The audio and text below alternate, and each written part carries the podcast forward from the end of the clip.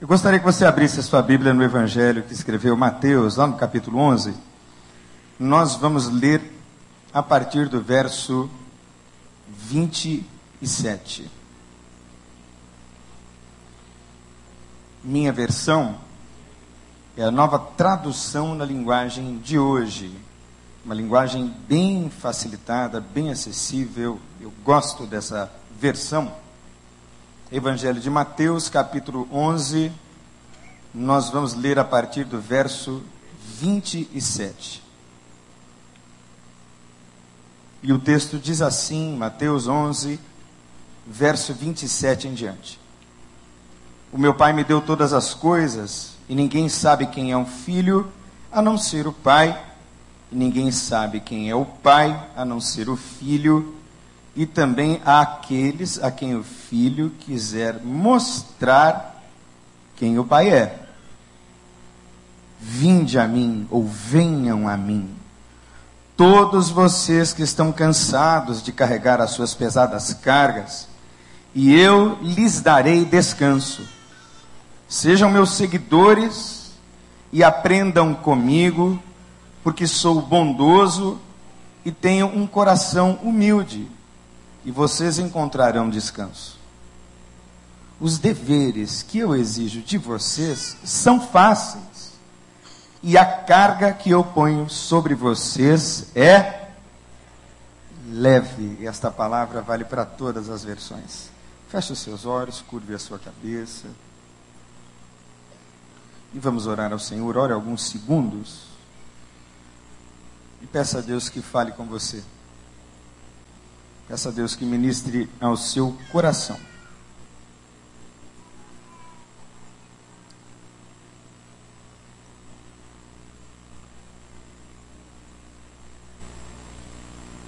Pai, é com muito temor, é com muito tremor, que tu sabes, ó Deus, que nesta noite assumo este lugar de honra e de destaque e de grande responsabilidade.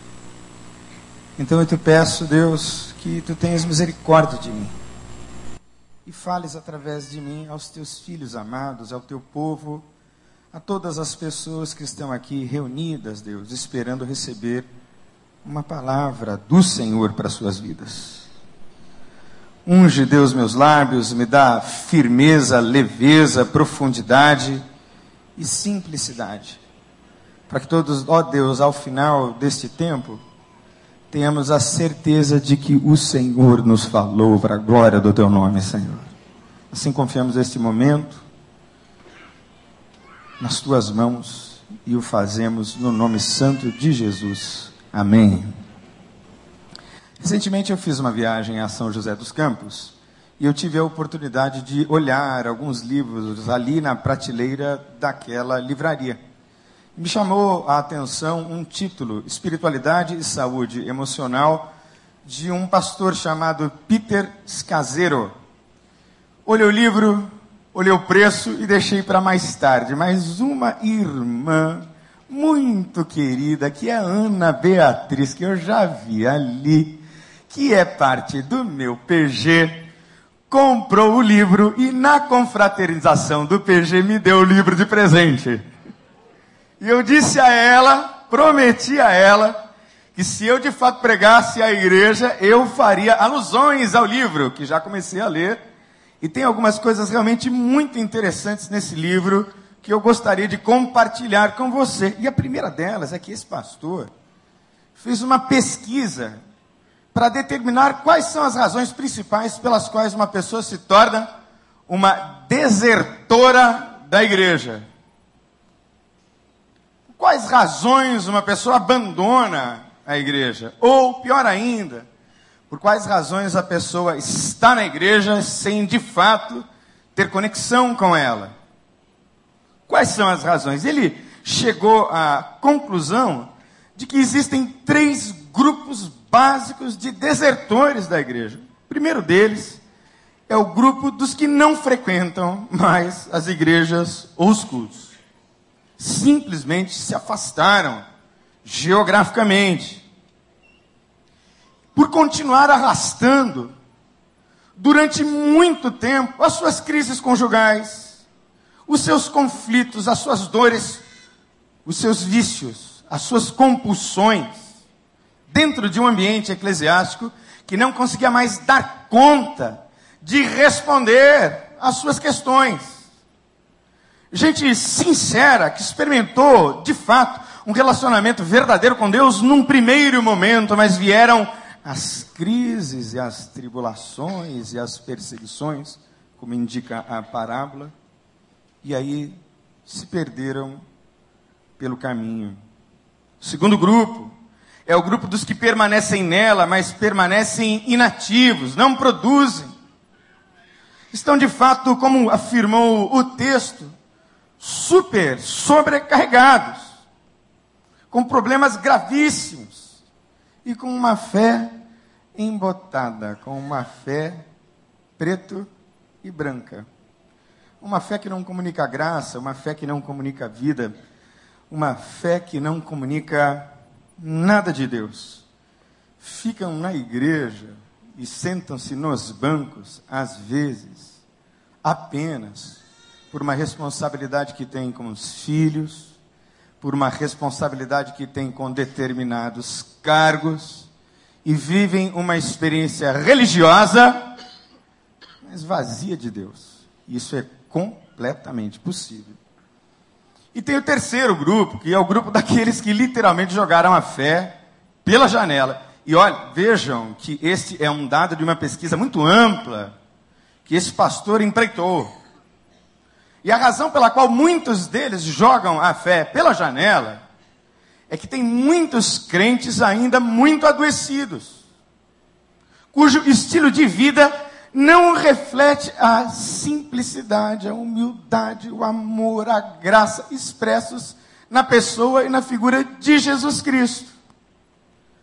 Gente que escandalizou o outro, não necessariamente por conta de uma falha moral evidente, mas por conta de um estilo de vida extremamente neurótico. Você já ficou muito tempo assim do lado de uma pessoa neurótica? Pode ficar tranquilo que você vai ficar neurótico igual a pior. Mas que neurose é coisa que contagia. Nas palavras do pastor Luiz Saião, ele disse que existem os xiitas e os crentes chatos. Quem é que se lembra disso? Estou cheio de crente chato do lado da gente. Gente que não transpira, que não transborda a vida. E são igualmente vítimas. Não tiveram encontros rotineiros, contínuos com a graça de Deus em Cristo Jesus. E ele chega a uma conclusão básica, que é, digamos, a tese central desse livro. Repita comigo: maturidade espiritual.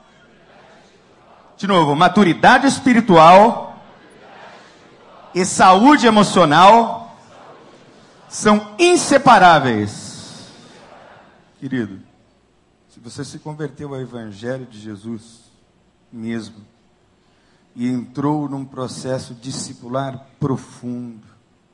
Se você é templo do Espírito Santo e recebeu a mente de Cristo, você está num processo que a Bíblia chama de santificação, que repercute para cura em todas as dimensões da vida. Aleluia! É um processo dinâmico, vivo, atuante, inequívoco do Espírito de Deus dentro da gente, atuando na vida da gente. Isso é claro para as pessoas que estão ao nosso redor. Todo mundo vê isso. Tanto que testemunhar para a gente que anda com Deus é a coisa mais fácil, porque a conversão está expressa no rosto, a conversão está expressa na atitude, nos gestos, está expresso em todos os sentidos e dimensões da vida. E ele segue fazendo um diagnóstico de uma espiritualidade doentia. E o primeiro aspecto desse diagnóstico é que tem gente que usa Deus para fugir de Deus. Não é curioso e paradoxal? Deixa eu dizer uma coisa a vocês. O nosso pastor tem um valor que ele nos tem, nos tem perdão, transferido nas nossas reuniões. a grande celebração. É um encontro maravilhoso do seu povo todo reunido com Deus. É um tempo onde Deus haverá de se manifestar a todo o povo. A grande celebração tem um papel fundamental. Mas as grandes celebrações, assim como todas as outras empreitadas ministeriais da igreja, não são um fim em si mesmas. Vir aqui por vir aqui, como se fosse um bater de cartão, funciona pouca coisa. Mas é preciso vir aqui, não como obrigação ou como talvez para alguns, uma espécie de novalgina emocional, para depois voltar para casa e viver os mesmos dramas. Este lugar é um lugar onde a vida acontece para a glória de Jesus, onde a restauração vai chegando. Mas para muita gente entra culto e sai culto. E as coisas não andam para frente, as coisas não evoluem. Segundo aspecto é que muita gente nega, ignora ou mascara as emoções de raiva, de tristeza, de frustração e de medo. Muita gente aprendeu equivocadamente que quem é crente não pode sentir dor, não pode sentir medo, não pode se sentir vulnerável, não pode se sentir ameaçado. Que quem é crente não pode sentir raiva. E aí a coisa vai sendo escondida e mascarada, e ele é muito econômico ao dizer que as coisas são mascaradas, para não dizer que o sujeito passa a viver e a adotar um estilo de vida hipócrita. Ele é muito forte, muito contundente nas suas ponderações, eu concordo com elas. Outro aspecto de uma espiritualidade doentia é que as pessoas muitas vezes negam o impacto do passado sobre o presente. Como se a conversão fosse alguma coisa do tipo mágica, em que você, em dois minutos, resolveu todas as circunstâncias da vida. E ele chega num ponto do livro em que ele diz: Olha, o meu passado era tão forte e influenciador sobre a minha vida, sobre a vida da minha família, sobre a vida da minha igreja, que eu cheguei a um ponto de exaustão em que eu decidi abandonar o ministério. De tanto que eu fazia questão de esconder o meu passado. Tem gente que faz coisas para Deus, em vez de primeiro estar com Deus. Tem gente que confunde espiritualidade com ativismo, com fazer uma série de tarefas, uma série de listas de pode e de não pode. Deixa eu dizer a você, querido, uma coisa muito importante. Quando eu me converti a Jesus, havia muitas coisas completamente reprováveis na minha conduta e no meu comportamento. E algumas coisas eu temia nunca conseguir vencer. Como, por exemplo, ir a uma festa, ir a uma boate, sair com os meus amigos, andar a 200 quilômetros por hora na minha moto eu achava que eu não podia mais viver aquele estilo de vida louco, desvairado que eu vivia, e eu pensava comigo, eu acho que isso vai me fazer muita falta. Eu pensava comigo, bom, eu sou um usuário de drogas, mas quem sabe eu posso ainda beber à vontade com os meus amigos. Eu tinha a ilusão de que eu ia sentir falta dessas coisas, pois eu quero dizer a você, meu irmão, minha irmã, meu querido, minha querida, que Jesus Cristo entrou na minha vida e eu nunca depois desse encontro senti falta de coisa nenhuma. Porque Ele é suficiente para preencher todos os vazios que os relacionamentos, que o dinheiro, que as emoções todas e as conquistas não preenchem. Eu gosto muito de uma frase antiga, muito falada, de um escritor muito conhecido, e a frase é a seguinte: existe um vazio no nosso coração que é exatamente do tamanho de Deus. O escritor é C.S. Lewis. Tem gente que vive encobrindo a fragilidade. encobrindo a fraqueza, encobrindo o fracasso.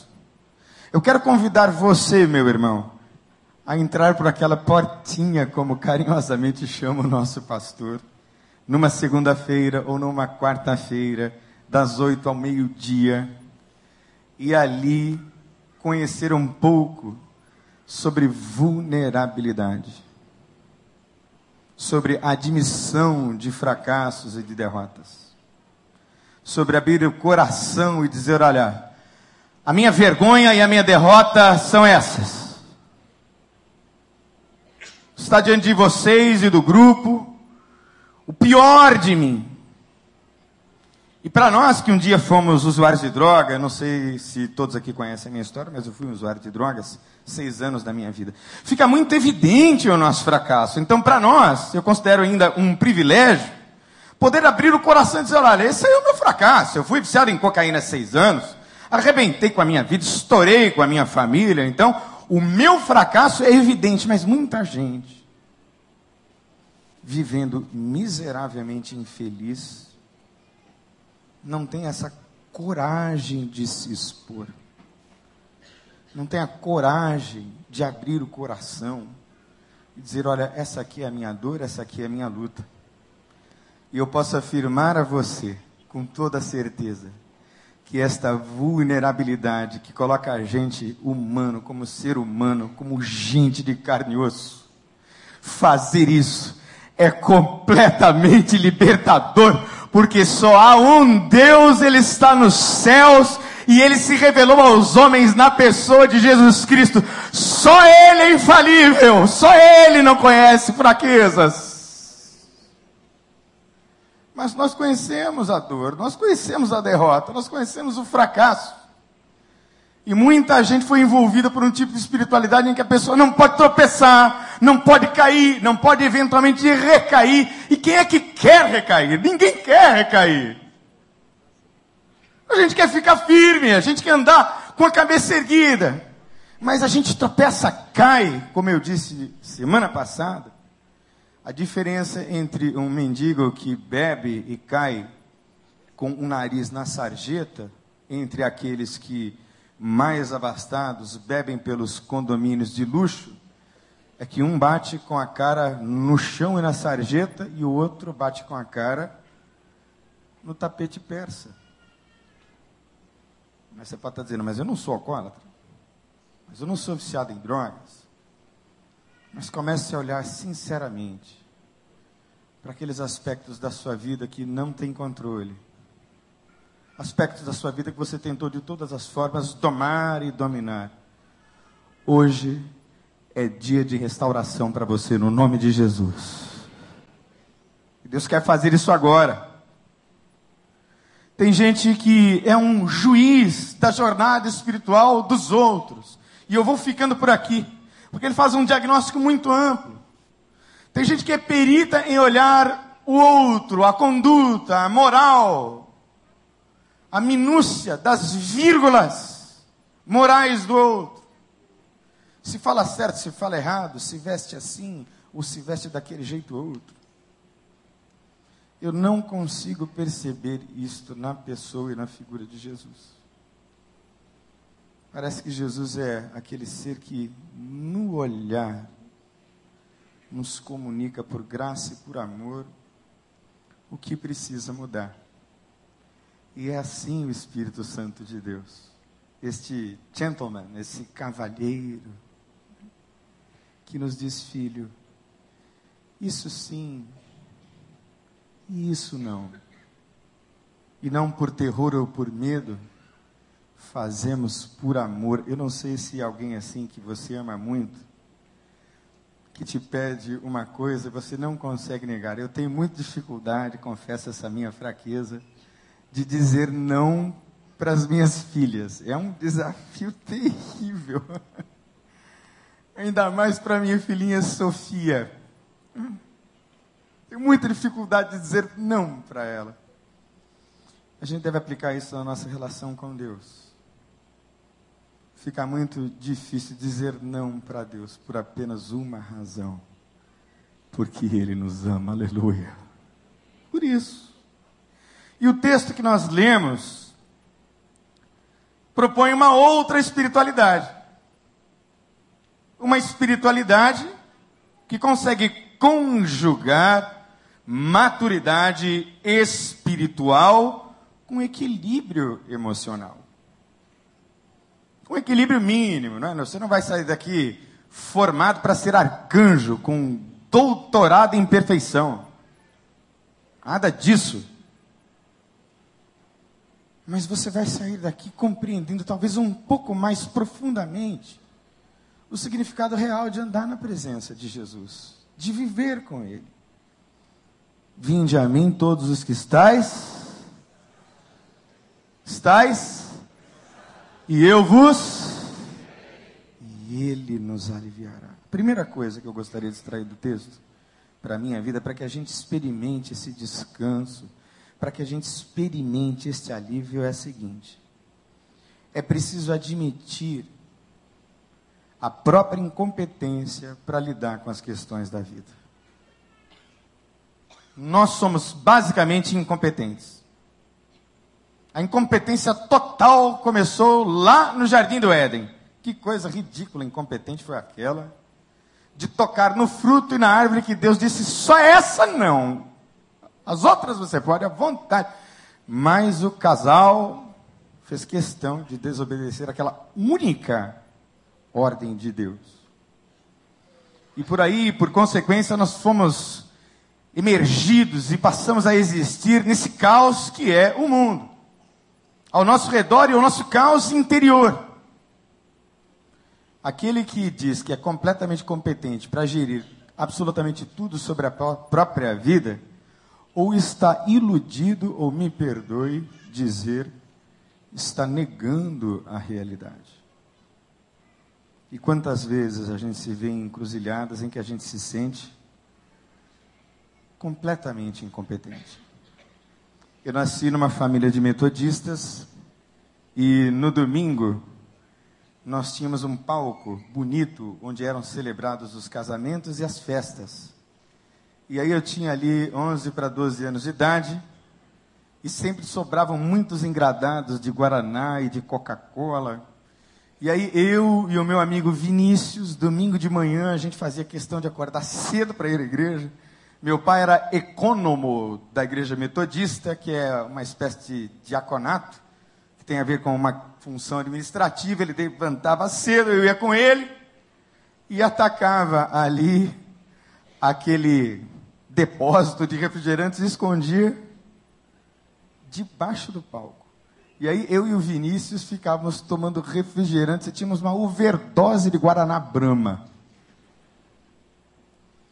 Isso para ilustrar e para dizer que nós somos criados no Evangelho. Todos nós, eu e meus outros dois irmãos. E o tempo negro da minha vida, em que eu me envolvi com drogas, difícil para mim, mas muito mais difícil para o meu pai, que Deus levou há cinco anos atrás, no mesmo ano em que nasceu a minha segunda filha, Sofia. Meu pai, uma vez, ele me olhou nos olhos na sala de casa. Eu já estava ali para o meu quarto ano de dependência química. E ele me olhou nos olhos e me disse: Meu filho, eu não sei o que é que eu fiz a Deus, o que é que eu fiz na vida para merecer ter um filho como você. Eu não sei o que é que eu fiz. E às vezes a gente tem essa ideia, né? De que se as coisas vão muito erradas, a gente deve ter cometido assim um pecado muito grave que Deus agora decidiu nos ajuizar. A gente tem essa ideia muitas vezes. E meu pai me dizia, filho, eu não sei o que eu fiz a Deus para merecer ter você. A minha dependência química só se agravava. O ano era de 1989. E meu pai começou a frequentar grupos que o ajudaram a lidar comigo. É exatamente por isso, irmãos, e por tantas outras razões, que nós estamos adquirindo essa propriedade. Como o pastor nos tem dito, isto não é para nossa herança, mas nós vamos deixar um legado histórico de libertação no bairro do Recreio, no nome de Jesus.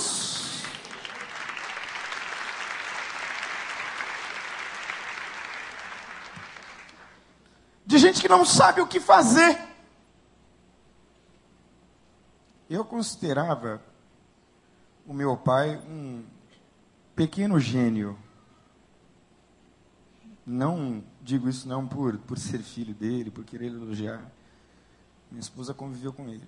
Meu pai era, ele tinha uma inteligência acima da média. E ele era muito competente.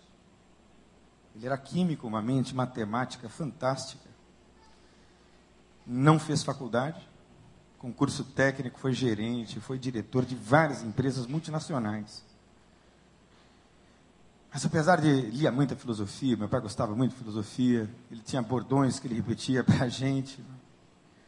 Mas apesar de toda essa competência para gerir tantas áreas da vida, diante de um filho viciado em cocaína, meu pai caiu de joelhos e disse: Eu não sei o que eu fiz a Deus, meu filho. E aí nós entramos dentro do carro e viemos a uma casa de recuperação, que tinha o nome de Projeto Amor na época, organizada e dirigida por um pastor que foi instrumento de Deus na minha libertação, o pastor José Francisco Veloso. E lá naquele lugar, o meu pai chegou, um lugar muito simples. Ele me olhou, me beijou. E no olhar de meu pai, eu li que ele havia me deixado ali para morrer. Por que, que ele havia me deixado ali para morrer? Porque no ano de 1989, eu tinha descoberto que estava com AIDS. Eu era um menino. E não havia o que fazer. Não tinha remédio, não tinha tratamento. A imagem da AIDS era a imagem do Cazuza. E aí aquele senhor, inteligentíssimo, competentíssimo, muito bem sucedido, olhou para mim e disse: Filho, eu já vou.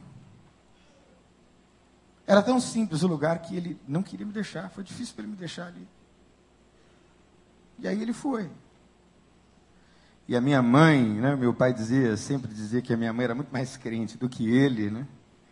A minha mãe dizia: entrega o teu filho a Deus, Oscar. Nós não podemos, mas Deus pode. Então eu quero dizer a você, meu irmão, minha irmã, que aquilo tudo que você não pode, coloque e entregue nas mãos do Todo-Poderoso, aleluia! Hoje.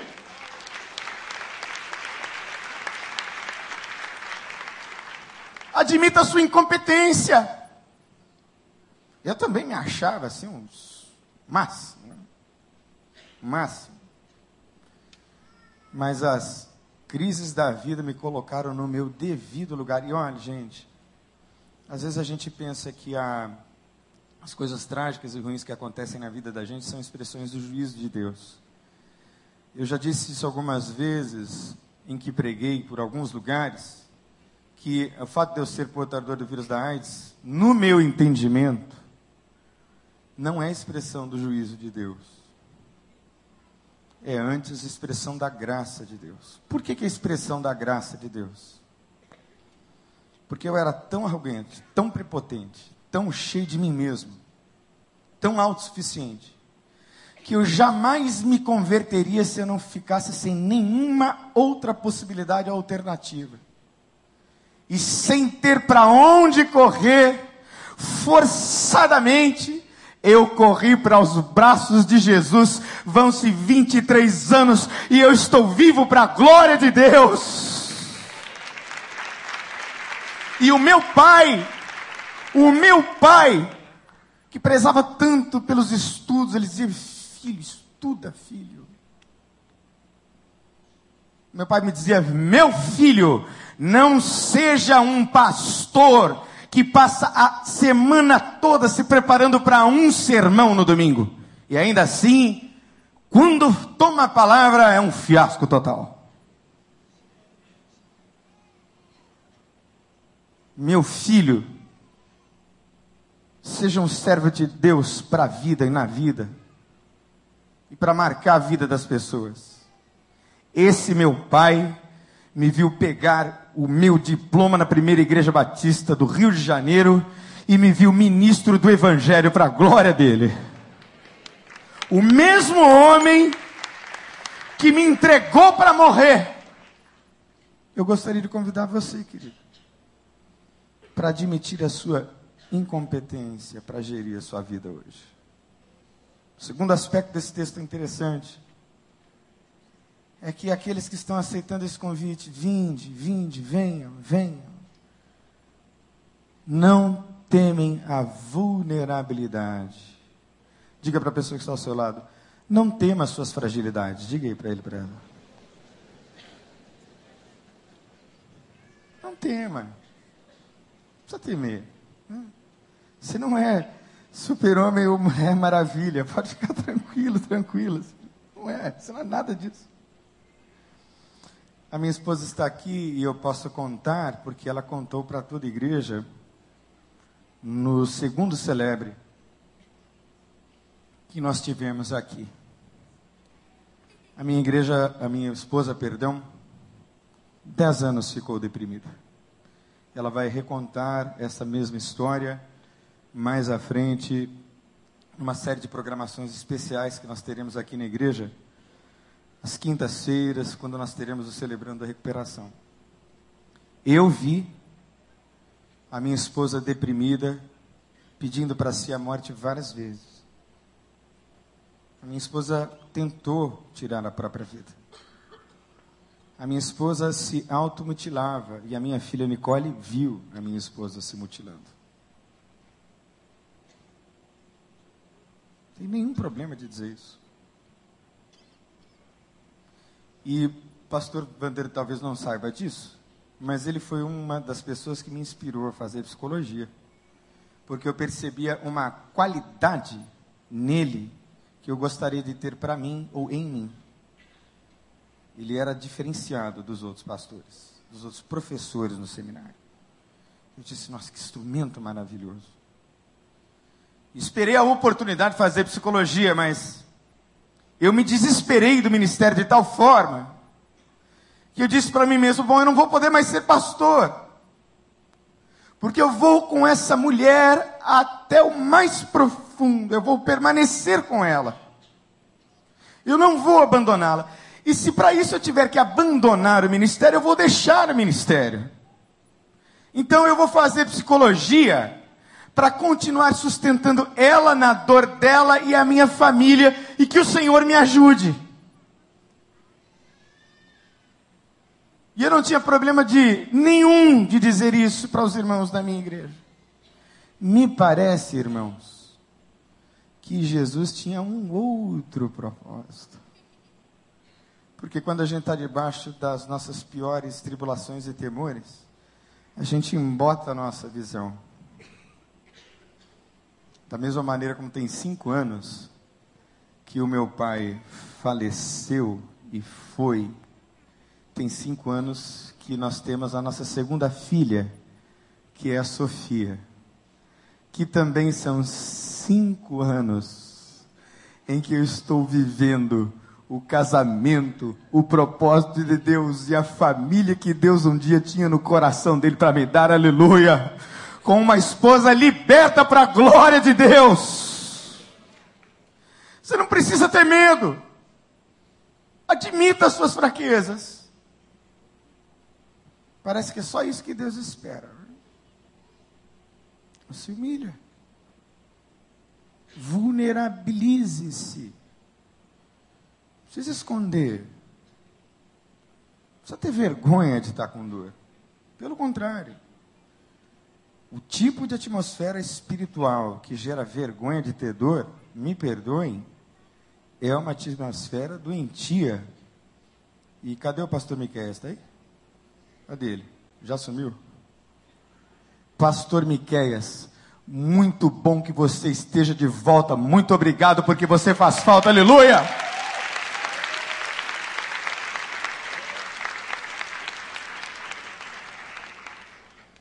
Não precisa temer. Que nosso Deus é o Deus dos recomeços, é o Deus dos resgates. Terceira coisa dessa história, desse texto, é preciso ter fé para crer, fé para entregar Todos os dias. Diga para a pessoa que está ao seu lado: todo dia é dia de fé. Não é só no culto, que a gente ganha uma baita uma injeção quando a gente vem ao culto, porque a Bíblia diz que a fé vem pelo ouvir e ouvir pela. Mas fé na segunda-feira, viu, meu irmão? É lá, naquele patrão abençoado que você tem. Naquele seu filho maravilhoso. Celebrando a recuperação de São José dos Campos, nós temos um grupo lá que talvez a gente traga para cá, que são pais de adolescentes em conflito. Eu não sei, pastor, mas parece que nós não temos nenhum pai em conflito com adolescente aqui. Não é o caso da nossa igreja. Certo, gente? Muito bem. São pais que estão dizendo: olha, eu não sei mais o que fazer com meu filho. Me ajudem. E é preciso ter fé todos os dias. Teve uma experiência que eu passei, a minha mãe, uma mulher de oração, ela virá passar o Natal aqui comigo, meu irmão, os meus sobrinhos, todos eles.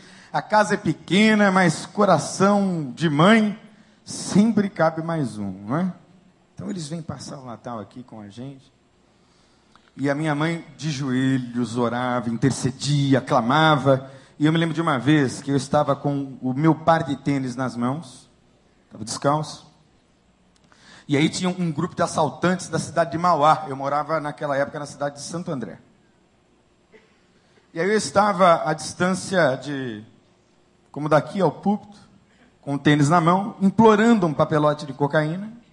Naquela época eu morava na rua, numa pensão, que meu pai tinha me colocado. Cena de filme. Chegou um carro de polícia, da Polícia Civil, desceram com escopetas, metralhadoras, armas poderosíssimas, disseram mal na cabeça a todo mundo. Irmãos, eu peguei o tênis, virei e saí andando. Os policiais não me viram.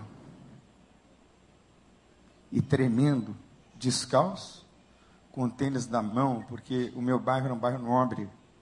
Então eles estavam pensando em plane... estavam planejando um assalto ali. Eu saí dali certo, consciente de que Deus havia me dado aquele livramento por causa da intercessão da minha mãe. Porque a minha mãe estava de joelhos orando.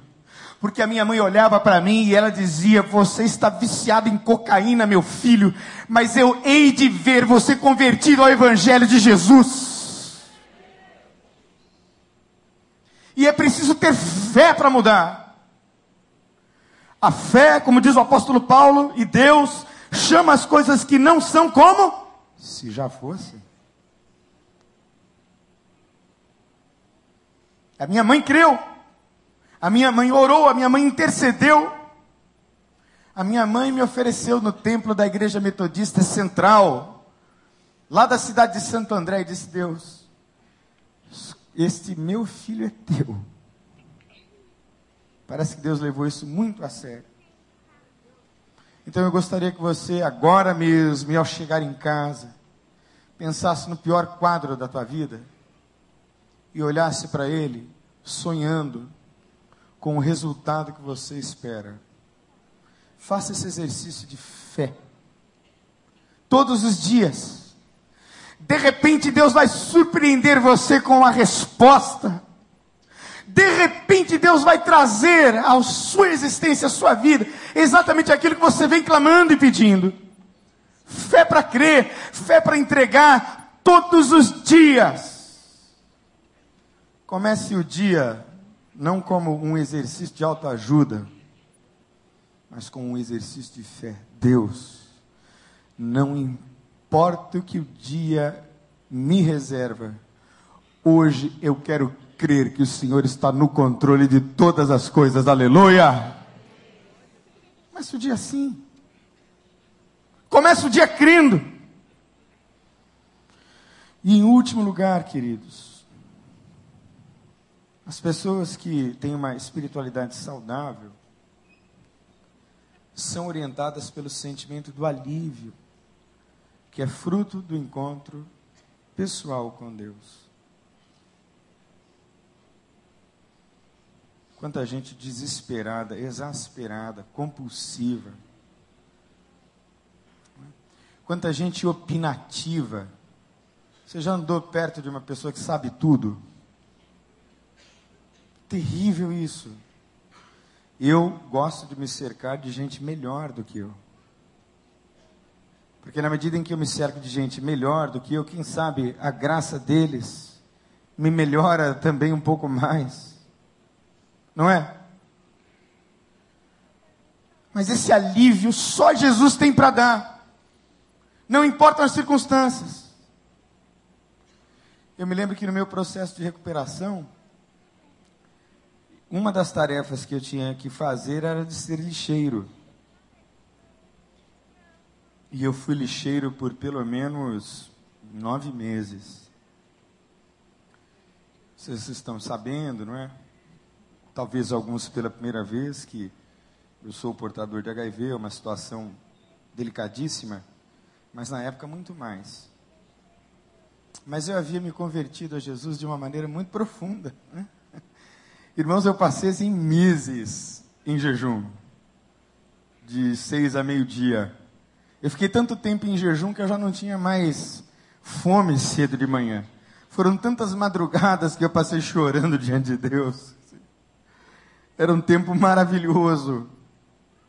E tudo estava bom. Irmãos, era uma graça tão maravilhosa que eu não sentia falta de nada. Tinha galinheiro, vai limpar o galinheiro, Daniel. Vou limpar o que tiver para limpar para a glória de Jesus, está tudo bom. Eu ia. Daniel, você pode ser o lixeiro? Posso ser o lixeiro. E a minha tarefa no lixo era separar o que era para ser enterrado, lixo orgânico, separar o que era metal para ser vendido, porque no final do ano nós comprávamos um leitão ou uma leitoa e assávamos para celebrar o Natal. E o que era para ser queimado, eu queimava. Então, enquanto eu reciclava o lixo, irmãos, Deus é minha testemunha de que eu estou dizendo a vocês a verdade. Enquanto eu reciclava aquele lixo, eu orava a Deus com uma paz no coração que só Jesus tem para dar. Deixe-vos a paz a minha paz vos dou, eu não vou lá dou como o mundo a dá. E aí eu dizia, Deus, da mesma maneira como eu estou reciclando esse lixo, tira todo o lixo da minha alma, da minha vida, no nome de Jesus. Queima, limpa, tira, Senhor.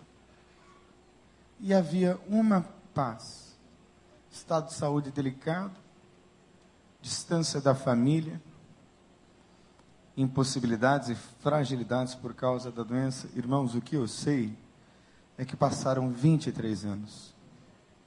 Eu sou pastor e ministro do Evangelho. Eu sou um profissional psicólogo.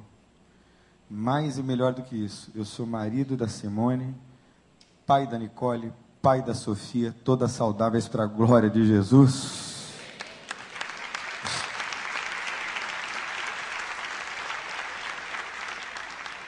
Eu disse ao meu pastor, que nem sabe como eu te amo, que eu estou vivendo o melhor momento da minha vida, aqui nessa igreja. Porque vocês estão sonhando com a gente. Ninguém aqui está vendo 11 milhões. Ninguém está preocupado com dinheiro. Nós estamos vislumbrando as vidas que nós vamos alcançar. E você está incluso. Aqui, hoje, agora. E eu queria que você fechasse os seus olhos. E abrisse de novo o coração. Vinde, vinde a mim. Todos vocês que estão cansados e sobrecarregados, e eu vos aliviarei.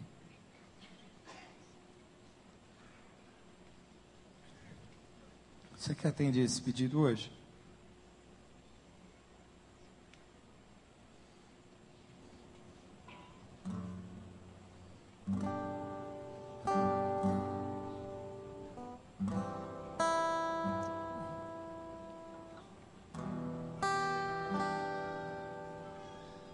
É preciso admitir que a gente, às vezes, não tem competência para lidar com algumas questões da vida da gente. Então, vem. Vem para ser aliviado. A gente precisa admitir para ter uma espiritualidade saudável. A gente não tem mais medo de ser vulnerável, de dizer, olha, eu vou lá na frente porque está doendo, então eu vou.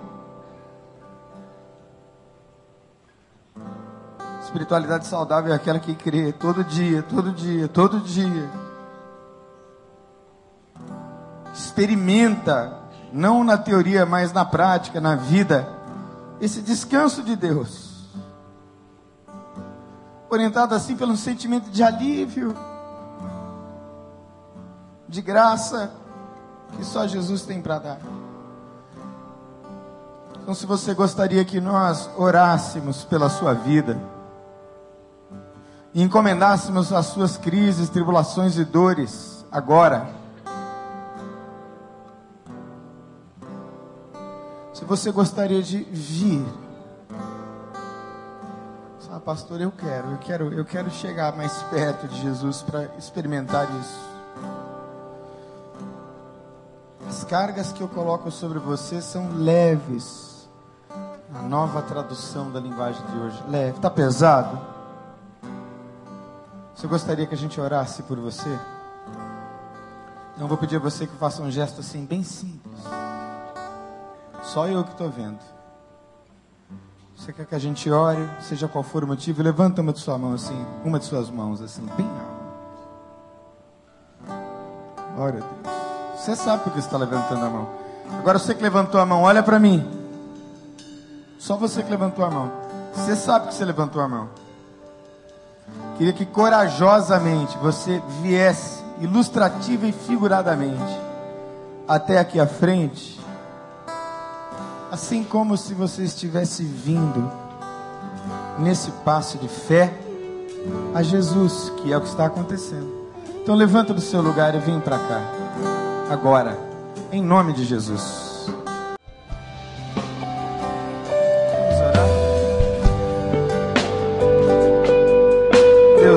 preciso falar alto. Porque os teus ouvidos estão abertos para nos ouvir, ó Deus. E eu creio, Deus, de toda a minha alma e de todo o meu coração, que o Senhor está curando agora aqui na frente, Senhor. Muitas almas, muitas almas feridas e machucadas, Senhor tem encontrado agora esse descanso maravilhoso, Jesus. Este alívio, Senhor, que só o Senhor tem para dar, só o Senhor tem para derramar. Esta paz, Deus, esta alegria que excede todo entendimento. Não que as coisas mudem instantaneamente, mas que pela graça que o Senhor nos dá, nós vamos sendo vencedores em todas as coisas, todos os dias, aleluia. Derrama teu espírito sobre estas vidas, sobre esses que pela primeira vez se achegam e dizem: Eu quero Jesus, eu quero este alívio. Que elas sejam batizadas no teu Espírito Santo agora, em nome de Jesus. E esses nomes estejam sendo escritos no livro da vida do Cordeiro e que essa gente cansada, Senhor, que teve coragem de vir, entendendo nestas palavras e neste momento o teu convite, vinde a mim, vieram. É tua palavra, Senhor, é tua promessa, e a tua palavra, a tua promessa diz: Eu vos aliviarei. Encontra sobre eles esta graça, Jesus, essa espiritualidade viva, essa coisa que tem correspondência com a vida. Ó oh Deus, e os entrego nas tuas mãos, Senhor. O que podemos fazer nós que somos homens?